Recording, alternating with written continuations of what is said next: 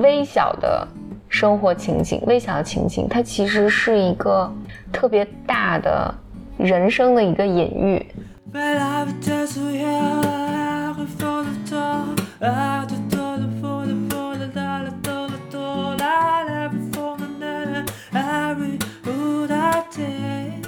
Welcome to another episode of Blow Your Mind，两个人的公路博客。大家好，我是峰哥和峰，我是简丽丽。这是我们继续跟大家分享给心理治疗师的礼物第十三章。嗯，这章名字叫做“治疗师有很多病人，病人只有一个治疗师”。嗯，我们现在好像这个 Blow Your Mind 全部变成读书会了。对，就 so sad。不不，呃，我还有很多好评呢，就是很多人。用各个渠道给我们反馈说，什么早上刷牙的时候会听啊，什么开车时候会听啊，啊，有些人在咱们节目下面留言说男主持太聒噪啊，还有很多人问咱们的背景音乐是什么呀？就是大家刚才开头听的那个背景音乐，嗯嗯，啊，背景音乐是是我们一个朋友的即兴表演啊，所以大家也不用去找了，应该是找不着。对，嗯嗯，对，我想说的是。我我们也还会再录别的的，不不仅是会录欧亚龙的这个这个，呃，其实呃再有六七十张就录完了，所以大家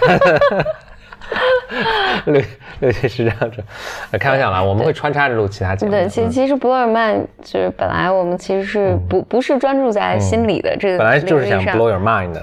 对对对，然后但就是这这这个系列是讲这个礼物的，所以就会相对严肃一点。嗯，大家可以想象成为一个大节目下的一个。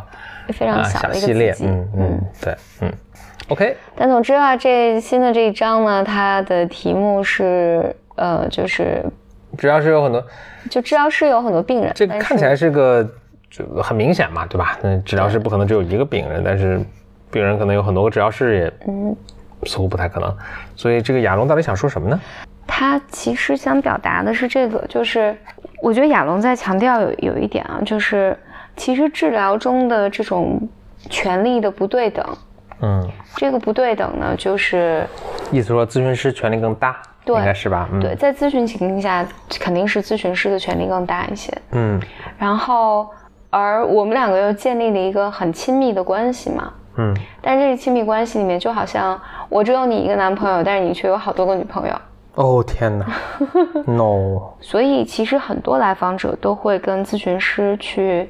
表达这一点，嗯，就有的时候是没有机会表达，或者就是这个议题没有到，嗯，但是，呃，亚龙是这么说，说如果你你让来访者畅所欲言的问咨询师的话，就绝大多数来访者都会问到这个问题，就是，呃，你在治疗之外有没有想起过我？嗯，而且很不爽的是，因为咱们俩的关系，就对于我作为来访者来讲，对于我其实很重要嘛，嗯，但是对于你来讲，这好像只是份工作，或者。我一想到，确实你这么理解我，然后你这么关心我，对我这么好，然后我一想到，哇，你可能一周还有二十个其他的女人，你还有别的女人，或者别的男人。对，然后这个确实是在在关系中会让来访者感受到有很难过。嗯，但是呢，亚龙其实在这强调的是，怎么讲？这是一个现实情境。嗯，没办法。对，但我我我想说的是。很多时候，就这这些东西也是要能够拿做治疗材料来讨论的。哎，我发现这是个，就什么都可以做治疗材料，是吧？对对对，因为，嗯，因为肯定不是所有的来访者都会在那个时期提出来。我觉得可能我对你没有那么重要，你还有二十个其他的来访来访者，或者我很想知道我在想你，但你有没有想我？所以亚龙在这儿，我就秉承他一贯的作风，就是真诚，嗯嗯，真诚。然后他说，他的建议有两个，一个是你就直接的和来访者去谈这件事情，就是谈在治疗中这种不平等，就是存在的这种不平等性，嗯，就是这个治疗的本质就决定了这段关系是这样的。然后呢，我们来面对这个带给你什么样的感受，嗯，以及。怎么去和你一起去处理这些？有的来访者，这是我补充了，有的来访者就会跟你谈到说，他的幻想里面就很想他一个人来占有你。然后有的来访者会这么表达说，我要等我以后有钱了，我包养你，对我要把你所有的时间全买下。嗯，就是，但来访者通过这种这种表达，其实来表达很多是表达他他内心的一些情绪，而这些情绪其实并不是指向，就在此是指向这个治疗师的，但很多时候是指向他在平时人际关系中的那些课题们。嗯，就可能在其他关系里面也是，我只想独占你，我我不希望你和其他有任何联系。嗯，就就这些都是可以去工作的。有的来访者是觉得。我真的很想知道，我对于你是重要的。嗯嗯，然后这个这个东西也是，就不止肯定不是只在治治疗情境中，他对治疗师有这个感受，他可能在生活中，对于自己的亲密爱人啊，或者就亲密关系中，可能都有这样的感受。我觉得被忽略啊，等等等等。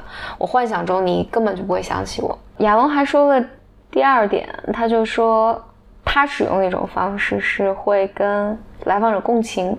就是告诉来访者说，我是我理解你这种感受，因为我当我是病人的时候，我也有这种感受。嗯嗯，那这也回到就是前几期我们讨论过，就是这是一个特别大的自我暴露，所以要慎用。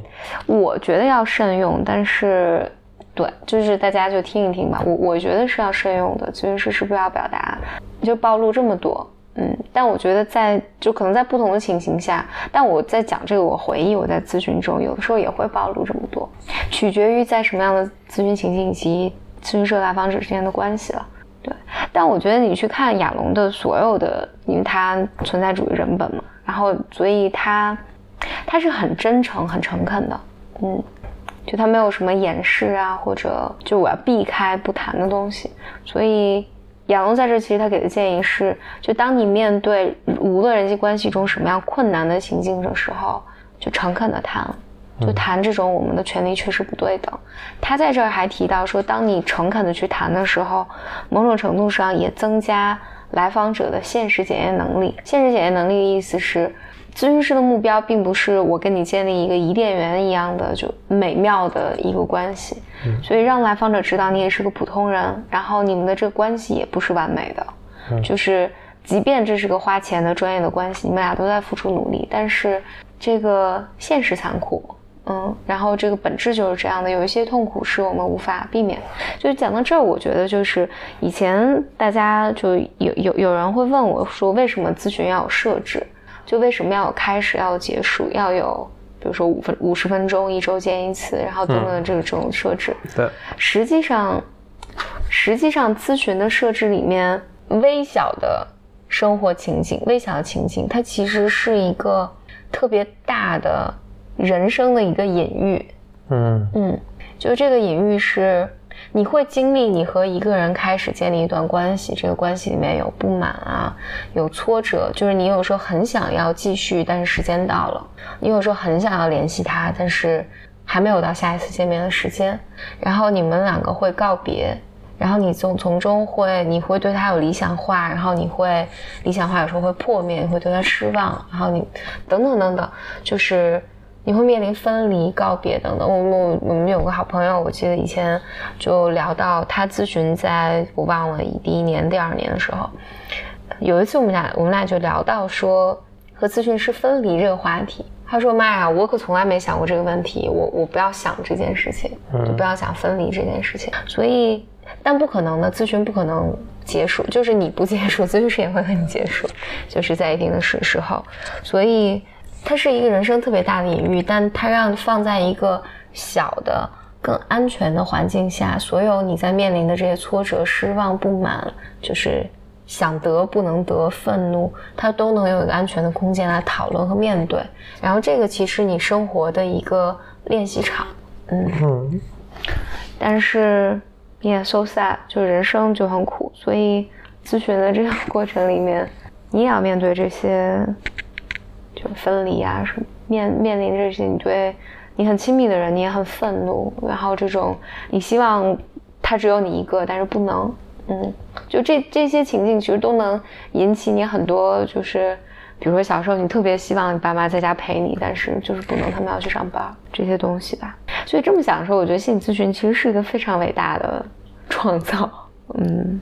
还挺了不起的，嗯嗯，然后咨询师也一样，咨询师就会经历这种，你就来访者在经历这种分离的这种悲伤，然后但咨询师也是，咨询师也会经历这种。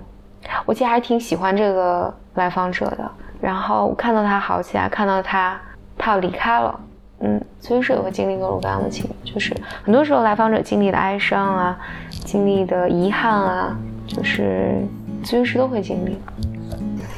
谢谢简丽丽跟大家的分享。